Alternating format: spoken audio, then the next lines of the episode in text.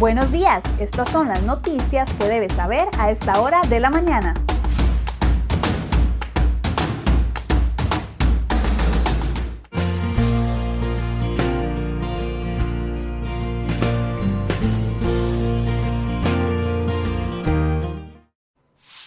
Lunes 21 de septiembre, muchas gracias por acompañarnos en CR Hoy Noticias. Vamos de inmediato con las informaciones que les hemos preparado para esta mañana.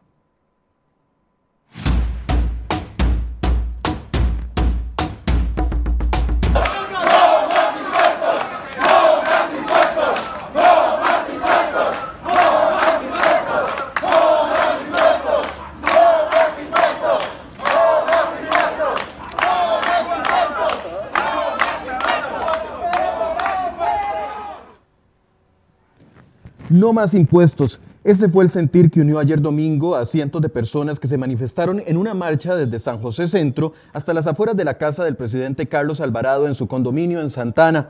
Los manifestantes que se oponen al nuevo paquete de impuestos planteado por el gobierno en el marco de la negociación con el Fondo Monetario Internacional le pidieron al mandatario salir de su casa a dar explicaciones. Sin embargo, esto nunca ocurrió. El grupo de manifestantes prometió nuevas protestas en los próximos días, mientras que los diputados de Liberación Nacional, Unidad Social Cristiana, Restauración Nacional y algunos independientes también cuestionan la propuesta de gobierno. Según el experto tributario Adrián Torrealba, este paquete de impuestos lo que hace es exacerbar la desigualdad. La carga de los trabajadores independientes se vuelve insoportable y generará un problema de informalidad y de evasión. Explicó que se está castigando a las personas que ya pagan sus impuestos y casi que los está obligando a evadir a como dé lugar. Con la propuesta, los trabajadores independientes serían los más afectados, pagando una diferencia de más de 200 mil colones en impuestos adicionales en comparación con un asalariado. ¿Tiene el gobierno un plan B ante la negativa de muchos sectores a los nuevos impuestos? Lo conversaremos hoy en Enfoques a partir de las 8 de la, de la mañana con el ministro de Hacienda, Don Elian Villegas.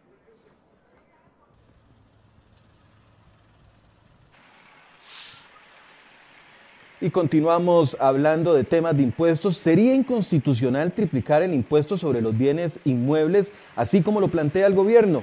Randall Oquendo, director regional de, de impuestos de la firma EI, pone en entredicho la legalidad del planteamiento del Poder Ejecutivo. Opina que el gobierno de Alvarado está tratando de disfrazar su intención de aumentar la tasa del impuesto sobre los bienes inmuebles para pellizcarle una gran porción para la recaudación.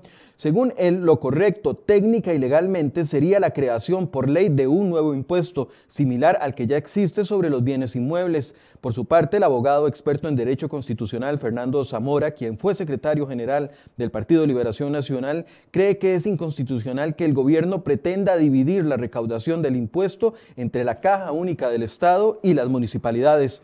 Por su parte, Randall Madrid, socio de impuestos de la firma Deloitte, dice que inicialmente no percibe un roce con la constitución política.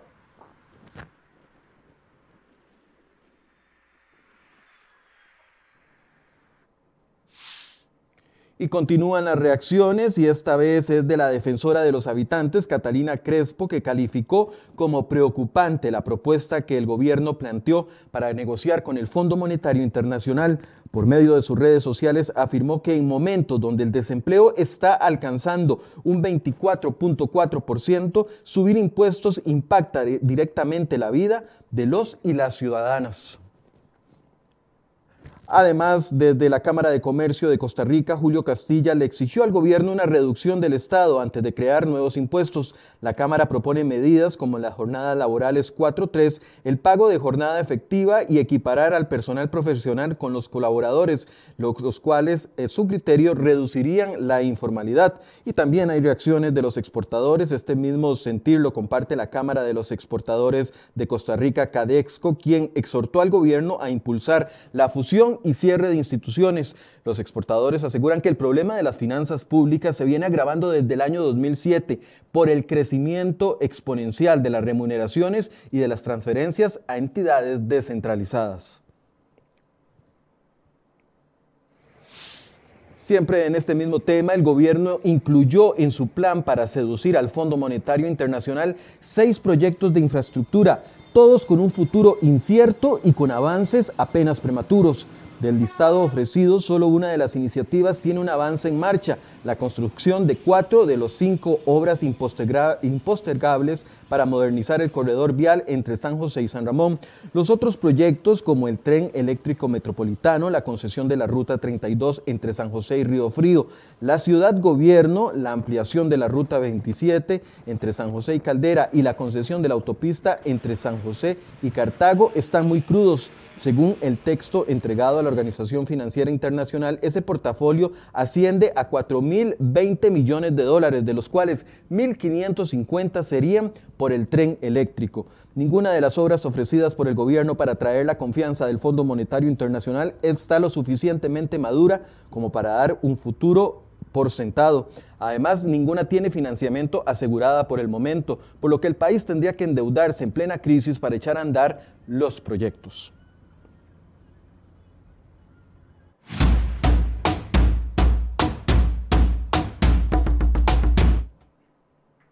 Lamentables noticias en temas de sucesos. Una menor de 16 años sería la víctima mortal del accidente que se dio este domingo en San Pablo de León Cortés. Además de la víctima, otra persona fue trasladada en condición delicada al hospital de Cartago y otras cinco en condición amarilla al CAIS de la zona de Los Santos. Se desconocen las causas que mediaron en el accidente, pero se investiga si hubo exceso de velocidad.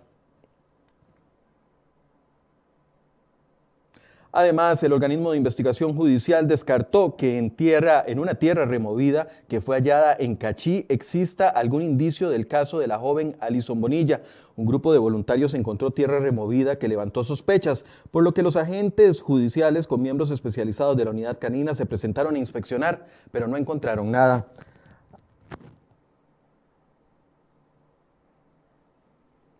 Además, la Federación Canina de Costa Rica ya interpuso una denuncia en el organismo de investigación judicial para que se investigue al supuesto fotógrafo que estaría en el país y es señalado en redes sociales por maltrato animal. Esta persona que ustedes ven en imágenes, las publicaciones del sujeto, identificado como Pedro Sierra, atacan en sus publicaciones ambientalistas y personas veganas, pero también comparte fotos y videos de animales muertos y platillos de comida supuestamente preparados con carne de tortuga, armadillo o iguana. Y siempre en temas de suceso, las autoridades policiales detuvieron a un hombre luego de que fuera identificado recogiendo un paquete de cocaína que soltó desde un dron en el aire. El paquete cayó dentro de las inmediaciones del Centro de Atención Institucional, el CAI, del Ministerio de Justicia en San Rafael de Alajuela.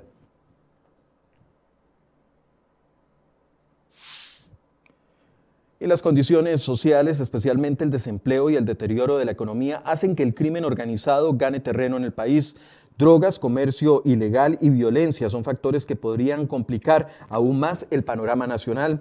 Walter Espinosa, director del organismo de investigación judicial, afirmó que las situaciones económicas que está viviendo la región puede llevar a muchas personas a integrarse a organizaciones criminales. Costa Rica terminará el año con la mayor cantidad de cocaína decomisada en la historia y esto significa que los entes policiales han mejorado en las operaciones. También representa que cada vez hay mayor cantidad de droga en el país, razón por la que Espinosa explicó que el aumento de los decomisos de cocaína, 30 toneladas a septiembre del 2020, y la desarticulación de bandas, más de 255, según el Ministerio de Seguridad, estos esfuerzos no son suficientes. El país fue calificado como uno de los de mayor tránsito de drogas por su posición en el corredor centroamericano, por donde pasa el 90% de la droga que va hacia los Estados Unidos.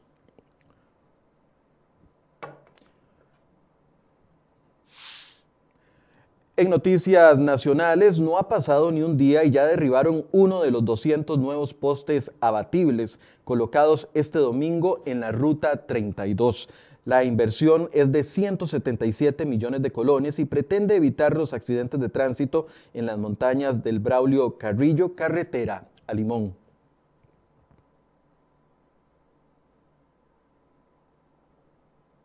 Además, en otras noticias, si usted busca de nuevos aprendizajes, preste mucha atención. El núcleo, núcleo de metalmecánica del Instituto Nacional de Aprendizaje, INA, diseñó siete nuevos cursos y todos van a ser virtuales. El perfil de ingreso solicitado en cada uno de los módulos es estudiar o trabajar en un área afín al sector metalmecánico. Puede ver los detalles en la página web de la institución y ahí conocerá también los planes de estudio y los mecanismos que están utilizando durante durante la pandemia para impartir estas lecciones. Además, con un emotivo acto de despedida, el personal del Hospital Monseñor Sanabria en Punta Arenas despidió al tercer médico que fallece por temas de COVID-19. Este médico de la entidad falleció producto de esa situación el fin de semana anterior. El destacado médico Jorge Solís es el octavo trabajador de la salud que muere en el país producto de atender la pandemia del COVID-19.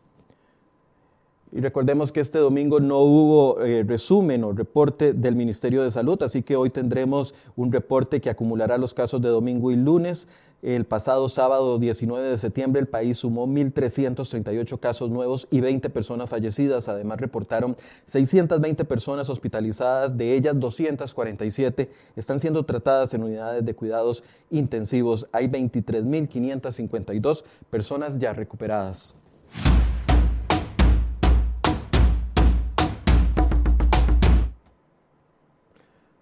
Bien, y dos créditos avanzarán esta semana en la Asamblea Legislativa. Los diputados conocerán un nuevo préstamo con el Banco de Integración Económica BESIE, esta vez por 300 millones de dólares. El empréstito servirá de base para la creación del Fondo Nacional de Avales y Garantías para la Reactivación Económica y el apoyo a los deudores afectados por la pandemia del, del COVID-19.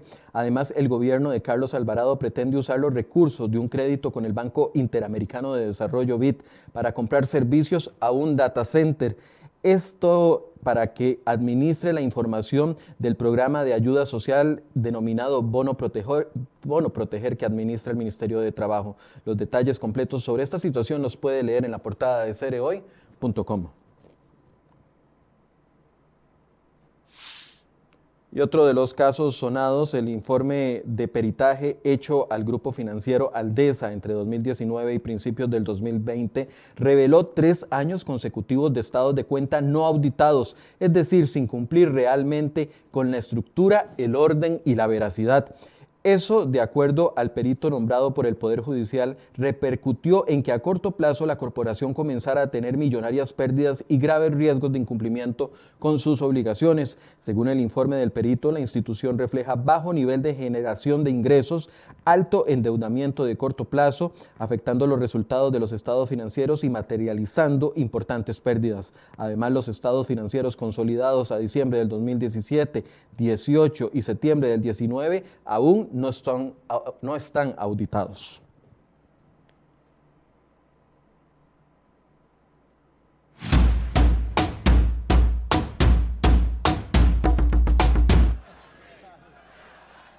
En noticias internacionales, una persona fue detenida por el envío a la Casa Blanca de un sobre para el presidente Donald Trump que contenía una sustancia venenosa identificada como ricina. La sospecha es de una mujer que portaba un arma al ser detenida, según informaron los medios estadounidenses. Según el diario The New York Times, se presumía que el sobre había sido despachado desde Canadá.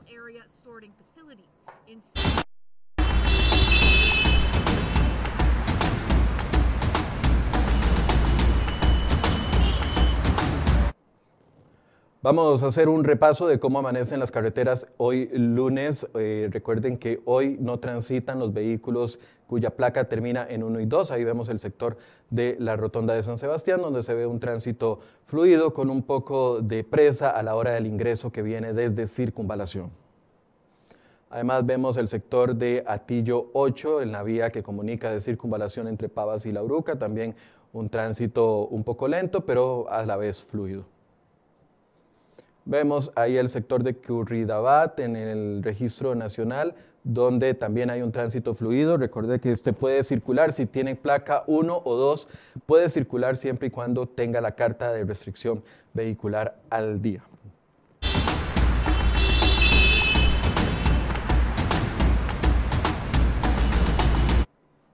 Bien, así llegamos al final de este resumen informativo que, les hemos preparado esta mañana. Recuerde que a las 8 de la mañana estaremos conversando con el ministro de Hacienda, Elian Villegas. Tienen un plan B en vista de que muchos de los sectores se oponen a la nueva propuesta de impuestos. Eso es parte de lo, que, de lo que conversaremos con don Elian a partir de las 8 de la mañana en Enfoques, así que los invito a que se conecten con nosotros. Muy buenos días.